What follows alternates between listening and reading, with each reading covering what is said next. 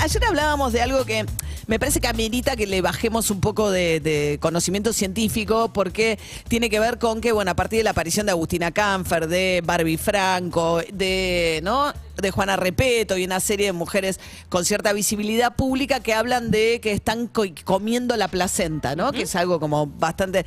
Y nos preguntamos si efectivamente hay alguna validación científica respecto de las propiedades de la placenta. Mario Sebastiani es médico obstetra del Hospital Italiano. ¿Cómo andas, Mario? María, ¿cómo estás? Buen día, ¿cómo están todos? Muy bien. ¿Qué es esto de la placenta?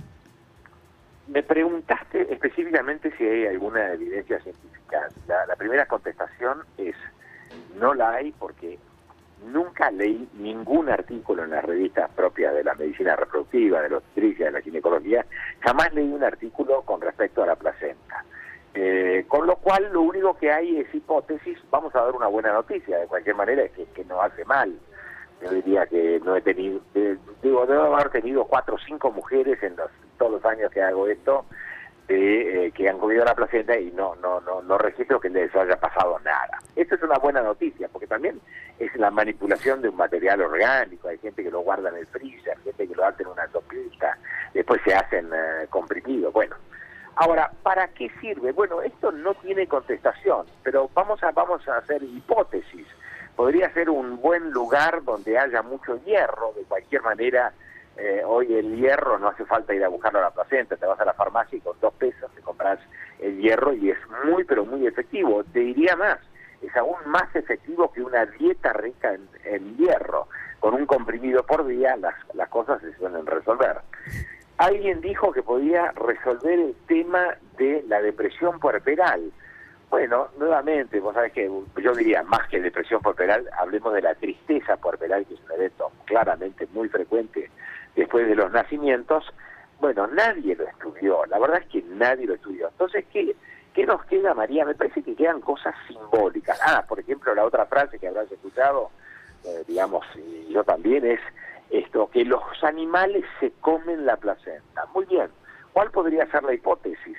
La primera podría ser que, bueno, efectivamente haya algún programa en el tiempo que haya logrado que los animales mejoren su estado de salud por consumir la placenta, porque suponete que, de nuevo, eh, tuvieran una baja del, hierro. La otra hipótesis es que tienen hambre. La otra hipótesis es que tienen hambre, son, son hematófagos, les gustan las cosas con sangre a los animales y por eso se comen la placenta. Así que me parece, María, que estamos ¿Tiene sangre? La, la placenta es, digamos, la bolsa que recubre al bebé, ¿no? Cuando nace un el bebé. pulmón, vamos a ponerlo así, es el pulmón del bebé, es el pulmón que se eh, que se es, es el órgano que se, se, se adosa al útero y recibe e intercambia la sangre con la madre. Tiene la placenta, tenemos un cordón y el cordón umbilical va hacia el bebé. Toda la sangre va a pasar por la placenta. Es un filtro, es una esponja donde entra y sale sangre y entran y salen productos metabólicos, de los buenos y de los malos.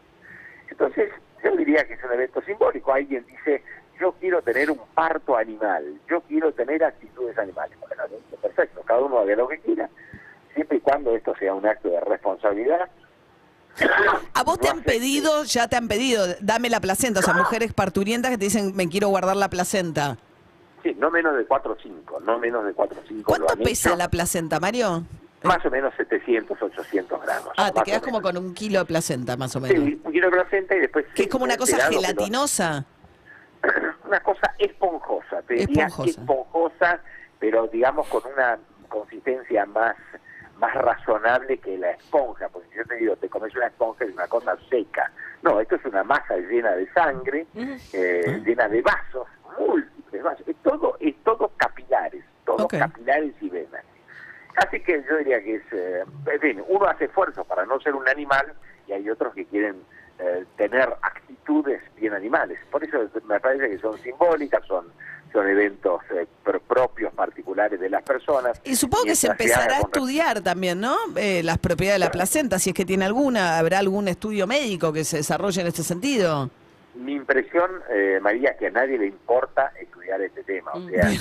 vuelvo a repetir, a la medicina reproductiva no le importa nada si vos, eh, si yo nos comemos una placenta. Me parece que no le interesa nada porque anda por otro lado la investigación, porque vamos a, de nuevo, ay, mejora la depresión por puerperal, ah, mejora la anemia. Bueno, la anemia se mejora con la farmacia o con, con el tiempo, o con el tiempo ya se recupera una mujer. Así que me parece que hay poco para, pensar que uno puede hacer un estudio serio al respecto.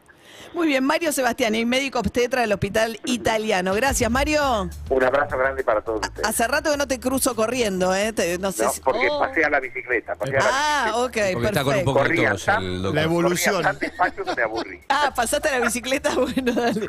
Te mando un beso, Mario. Es lo mismo, gracias. Hasta luego. Seguimos en Instagram y Twitter. Arroba Urbana Play FM.